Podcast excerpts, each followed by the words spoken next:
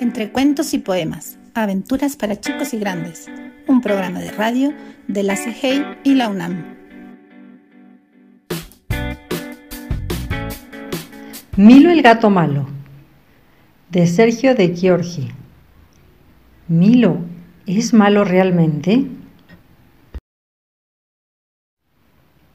Milo el gato malo, de Sergio de Giorgi y Poli Bernatene.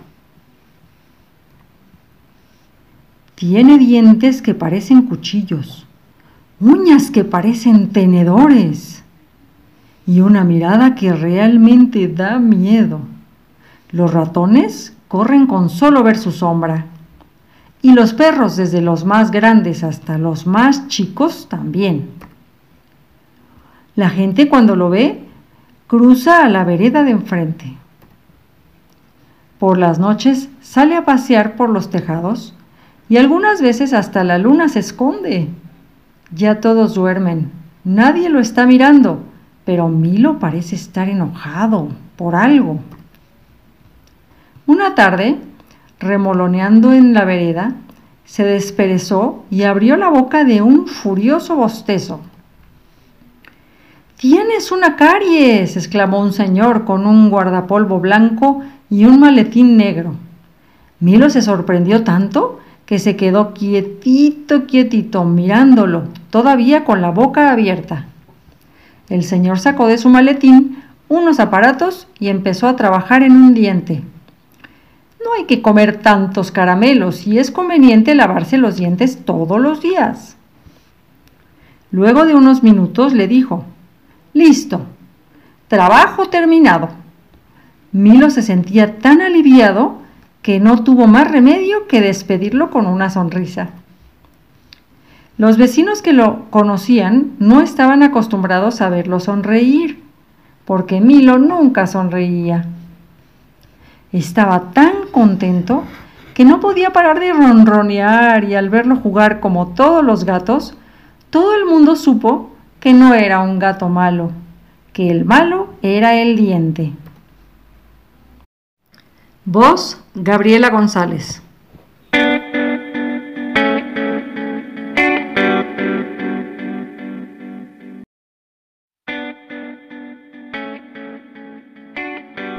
Entre cuentos y poemas, aventuras para chicos y grandes, un programa de radio de la CGI y la UNAM.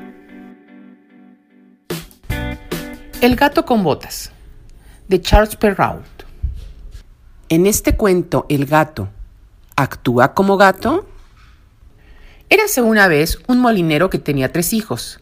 El hombre era muy pobre y casi no tenía bienes para dejarles en herencia. Al hijo mayor le legó su viejo molino, al mediano un asno y al pequeño un gato. El menor de los chicos se lamentaba ante sus hermanos por lo poco que le había correspondido. Vosotros habéis tenido más suerte que yo, el molino muele trigo para hacer panes y tortas, y el asno ayuda en las faenas del campo, pero ¿qué puedo hacer yo con un simple gato? El gato escuchó las quejas de su nuevo amo y acercándose a él le dijo mm, No te equivoques conmigo. Creo que puedo serte más útil de lo que piensas y muy pronto te lo demostraré. Dame una bolsa, un abrigo elegante y unas botas de mi talla, que yo me encargo de todo. El joven le regaló lo que pedía porque al fin y al cabo no era mucho, y el gato puso en marcha su plan. Como todo menino que se precie, era muy hábil cazando y no le costó mucho esfuerzo atrapar un par de conejos que metió en el saquito. El abrigo nuevo y las botas de terciopelo le proporcionaban un porte distinguido, así que muy seguro de sí mismo se dirigió al Palacio Real y consiguió ser recibido por el rey. Majestad, mi amo el marqués de Carabás le envía estos conejos, mintió el gato. Oh, muchas gracias, respondió el monarca. Diré a tu dueño que le agradezco mucho este obsequio. Cada semana acudió al palacio a entregarle presentes al rey de parte del supuesto marqués de Carabás. Le llevaba un saco de patatas, unas suculentas perdices, flores para embellecer los lujosos salones reales. El rey se sentía halagado con tantas atenciones e intrigado por saber quién era ese marqués de Carabás, que tantos regalos le enviaba mediante su espabilado gato. Un día, estando el gato con su amo en el bosque, vio que la carroza real pasaba por el camino que bordeaba el río. Rápido, rápido, le dijo el gato al joven. Quítate la ropa, tírate al agua y finge que no sabes nadar y te estás ahogando. El hijo del molinero no entendía nada, pero pensó que no tenía nada que perder y se lanzó al río. El agua estaba helada. Mientras tanto, el astuto gato escondió las prendas del chico y cuando la carroza estuvo lo suficientemente cerca comenzó a gritar. ¡Socorro! ¡Socorro! Mi amo el marqués de Carabás no sabe nadar. ¡Ayúdenme! El rey mandó parar al cochero y sus criados rescataron al muchacho. Era lo menos que podía hacer por ese hombre tan detallista que le había colmado de regalos. Cuando estuvo a salvo, el gato mintió de nuevo. Sus ropas no están. Con toda esta confusión, han debido de robarlas unos ladrones.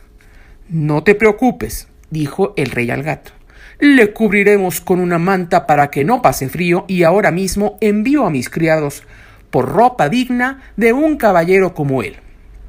Dicho y hecho, los criados le trajeron elegantes prendas de seda y unos cómodos zapatos de piel que al hijo del molinero le hicieron sentirse como un verdadero señor.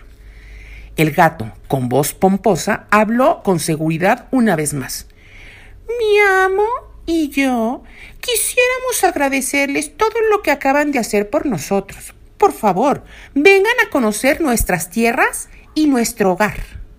Será un placer, mi hija nos acompañará, afirmó el rey, señalando a una preciosa muchacha que asomaba su cabeza de rubia cabellera por la ventana de la carroza.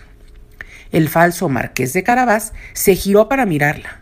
Como era de esperar, se quedó prendado de ella en cuanto la vio, clavando su mirada sobre sus bellos ojos verdes. La joven ruborizada le correspondió con una dulce sonrisa que mostraba unos dientes tan blancos como perlas marinas.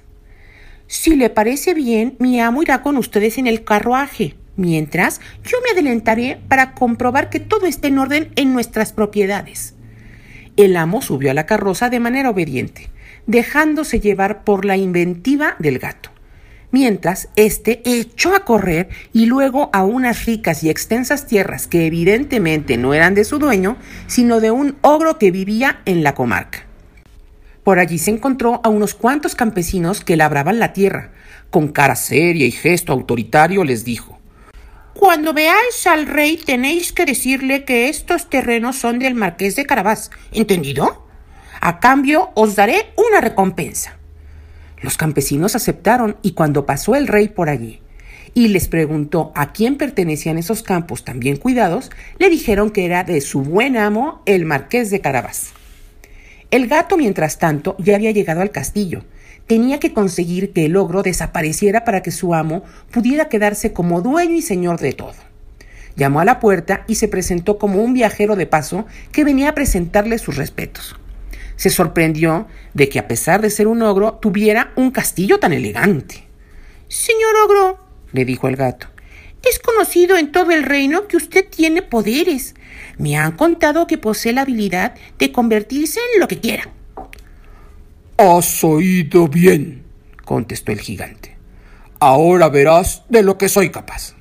Y como por arte de magia, el ogro se convirtió en un león. El gato se hizo el sorprendido y aplaudió para halagarle. ¡Increíble! Nunca había visto nada igual. Me pregunto si es capaz de convertirse usted en un animal pequeño, por ejemplo, un ratoncito. ¿Acaso dudas de mis poderes? Observa con atención. Y el ogro, orgulloso de mostrarle todo lo que podía hacer, se transformó en un ratón. Sí, lo había conseguido. El ogro ya era una presa fácil para él. De un salto se abalanzó sobre el animalillo y se lo zampó sin que al pobre le diera tiempo ni a pestañear. Como había planeado, ya no había ogro y el castillo se había quedado sin dueño. Así que cuando llamaron a la puerta, el gato salió a recibir a su amo, al rey y a la princesa. Sea bienvenido a su casa, señor marqués de Carabás. Es un honor para nosotros tener aquí a Su Alteza y a su hermosa hija. Pasen al salón de invitados.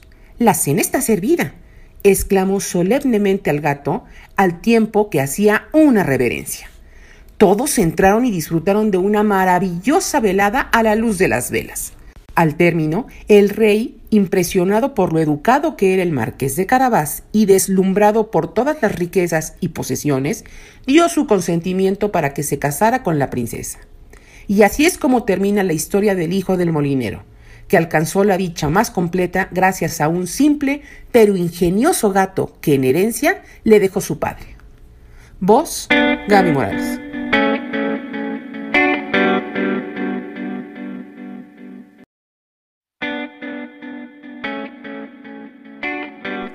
Entre cuentos y poemas, aventuras para chicos y grandes, un programa de radio de la CGI y la UNAM. Rap para gato multicolor, de Graciela Vialet. Segunda parte. El bramido del tren, con su ferroso canto de trombón, pasaba al ras del camión cuando Mechita notó que Grococó empezaba a dibujar sobre su oscuro lomo miles de corazoncitos dorados. Nunca jamás lo había visto así, con ese aspecto de tarjeta de cumpleaños, caminando como equilibrista por el cuadro de su bicicleta. Iba del manubrio hasta la rueda de atrás, sacudiendo la cola erizada y zigzagueante de pintitas amarillas que se prendían y apagaban, como un cartel publicitario. Siguiendo el rumbo de la mirada de su gato, Mechita se dio cuenta de que por la ventanilla del camión florecía una preciosa gata colorada y peluda, presumiendo bostezos y muecas dirigidos a Grococó. Al instante, la niña entendió todo. Entonces sacó su capelina rosada de la mochila, se la ajustó en la cabeza y comenzó a cantar para acaparar la atención del gato. Grococó la miró de reojo como agradeciéndole que le dedicara su canción favorita a esa bella gatita del camión. Mechita bajó de la bicicleta bailando e imitando a los musiqueros que tanto le gustaban a Rococó, pero nada, el gato seguía engolosinado con la mirada perdida y clavada en la miel de la ventanilla. En un momento la gata colorada saltó del camión, como arrancada de su jardín de lata, y Grococó casi voló a su encuentro. Se olieron, se lamieron y en un segundo se fueron tomados de las colas hacia los matorrales de No me olvides que corrían al lado de las vías. Cuando el rugido del tren terminó de pasar, solo quedaron los bocinazos del camión y de los demás autos. También un corazoncito gris perla atravesado por un pelo colorado colgado del manubrio de la bicicleta de Mechita. Una lágrima espesa le dibujó el color de la melancolía en el rostro moreno. Mechita guardó su sombrero y siguió su camino, sola. No intentó seguir a Grococó porque intuyó que aquellas muecas sonrientes que se hicieron los gatos solo se entienden entre los dos. Al llegar a la escuela, los niños gritaban y jugaban correteando por el patio a sus mascotas. Muchos habían llevado a sus perros, otros a sus tortugas o loritos parlanchines.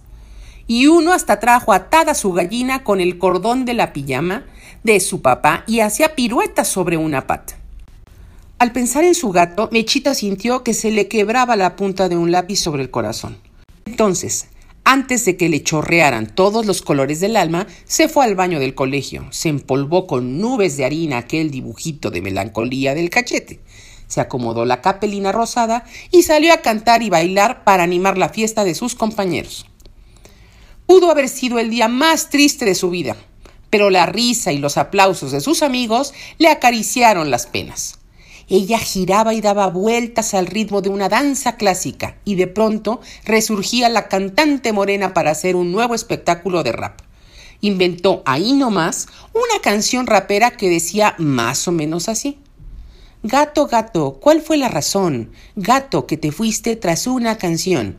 Gris o dorado no es la cuestión, lo único que importa es lo que guarde el corazón. Los chicos se quedaron ese día sin conocer a Grococó, pero como disfrutaban a Mechita ahí cantando, transformándose con o sin harina en el rostro, no les importó. Coreaban juntos el estribillo, agitando piernas y brazos.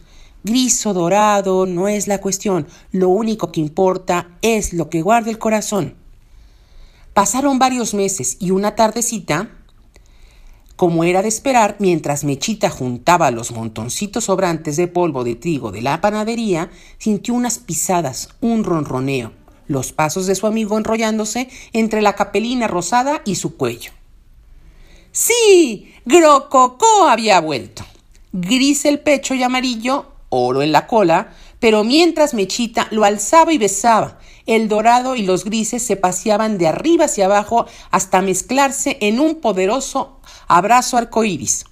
Cuando la emoción le permitió dejar de nuevo a su gato en el suelo, Mechita comprobó lo que todos habían sospechado. Grococó volvió acompañado. ¡Qué alegría! para la fiesta del Día de los Animales en la escuela del próximo año. Mechita no solo llevaría a Grococó y a su gata pelirroja, sino también a sus tres preciosos gatitos tricolor, con pintitas salpicadas por todo el cuerpo según la ocasión. ¡Claro! Esta apariencia le habían heredado de su tatarabuelita gata, Maga pero también un poco de su tía Mechita, que es artista y sabe que los colores lucen aún más espectaculares cuando están mezclados. Rap, rap, rap, gato que cambias del sol. Rap, rap, rap, de mil colores nos vemos mejor. Rap para niña de mil gatos. Rap de gato bicolor. Rap de gato con gatita. Gatita roja. Sí, así es el amor. Rap, rap, rap con más colores, todísimo, todo se siente mejor. Voz, Gaby Morales.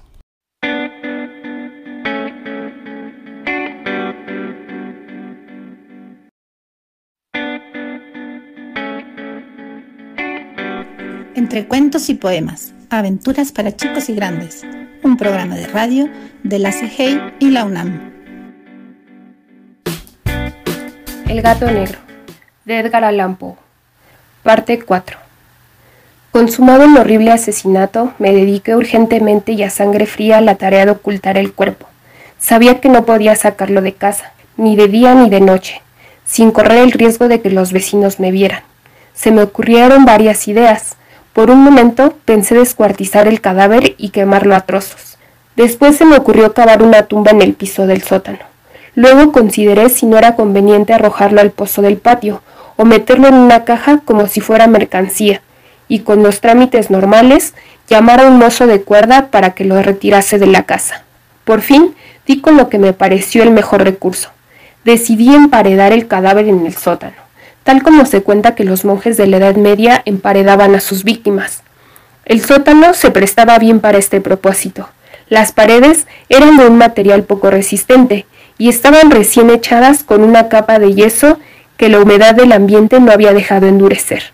Además, en una de las paredes había un saliente, una falsa chimenea, que se había rellenado de forma que se pareciera al resto del sótano. Sin ningún género de dudas, se podían quitar fácilmente los ladrillos de esa parte, introducir el cadáver y tapar el agujero como antes, de forma que ninguna mirada pudiera descubrir nada sospechoso. No me equivocaba en mis cálculos. Con una palanca saqué fácilmente los ladrillos y después de colocar con cuidado el cuerpo contra la pared interior, lo mantuve en esa posición mientras colocaba de nuevo los ladrillos en su forma original. Después de procurarme argamasa, arena y cerda, preparé con precaución un yeso que no se distinguía del anterior y revoqué cuidadosamente el enladrillado. Terminada la tarea, me sentí satisfecho de que todo hubiera quedado bien. La pared no mostraba la menor señal de haber sido alterada. Recogí del suelo los cascotes más pequeños y triunfante miré alrededor y me dije, aquí por lo menos no he trabajado en vano. El paso siguiente consistió en buscar a la bestia que había causado tanta desgracia, pues por fin me había decidido a matarla.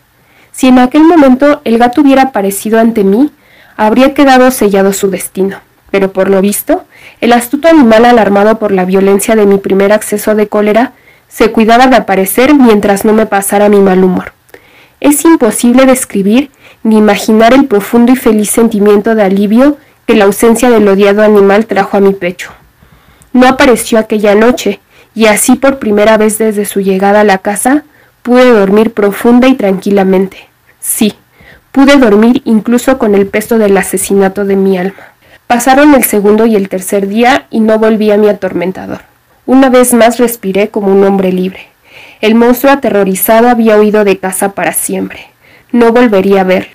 Grande era mi felicidad y la culpa de mi negra acción me preocupaba poco. Se hicieron algunas investigaciones a las que me costó mucho contestar. Incluso registraron la casa, pero naturalmente no se descubrió nada. Consideraba que me había asegurado mi felicidad futura. Al cuarto día, después del asesinato, un grupo de policías entró en la casa, intempestivamente y procedió otra vez a una rigurosa inspección. Seguro de que mi escondite era inescrutable, no sentí la menor inquietud. Los agentes me pidieron que los acompañara en su registro. No dejaron ningún rincón ni escondrijo por revisar. Al final, por tercera o cuarta vez bajaron al sótano. No me temblaba ni un solo músculo. Mi corazón latía tranquilamente como el de quien duerme en la inocencia. Me paseaba de un lado a otro del sótano. Había cruzado los brazos sobre el pecho e iba tranquilamente de acá para allá. Los policías quedaron totalmente satisfechos y se disponían a marcharse. El júbilo de mi corazón era demasiado fuerte para ser reprimido. Ardían deseos de decirles, al menos, una palabra como prueba del triunfo y de asegurar doblemente su certidumbre sobre mi inocencia. Caballeros, dije, por fin, cuando el grupo subía la escalera, me alegro de haber disipado sus sospechas. Les deseo felicidad y un poco más de cortesía. Por cierto, esta casa está muy bien construida. En mi rabioso deseo de decir algo con naturalidad, no me daba cuenta de mis palabras. Repito, es una casa excelentemente construida. Estas paredes son de gran solidez. Y entonces, empujado por el frenesí de mis bravatas, golpeé fuertemente con el bastón que llevaba en la mano sobre la pared de ladrillo tras la cual estaba el cadáver de la esposa de mi alma. Oh, que Dios me proteja y me libre de las garras del archidemonio. Apenas había cesado el eco de mis golpes y una voz me contestó desde dentro de la tumba, un quejido, ahogado y entrecortado al principio, como el sollozar de un niño, que luego creció rápidamente hasta convertirse en un largo, agudo y continuo grito, completamente anormal e inhumano, un aullido, un alarido quejumbroso, mezcla del horror y del triunfo, como suelo puede surgir en el infierno de la garganta de los condenados en su agonía y de los demonios gozosos de la condenación. Hablar de lo que pensé en ese momento era una locura. Presa del vértigo, fui tambalándome hasta la pared de enfrente. Por un instante, el grupo de hombres de la escalera se quedó paralizado por el espantoso terror. Luego, una docena de robustos brazos atacó la pared, que cayó de un golpe. El cadáver, ya corrompido y cubierto de sangre coagulada, apareció de pie ante los ojos de los espectadores. Sobre su cabeza, con la roja boca abierta y el único ojo de fuego, estaba agazapada la horrible bestia cuya astucia me había llevado al asesinato y cuya voz delatora me entregaba ahora al verdugo. Había emparedado al monstruo en la tumba.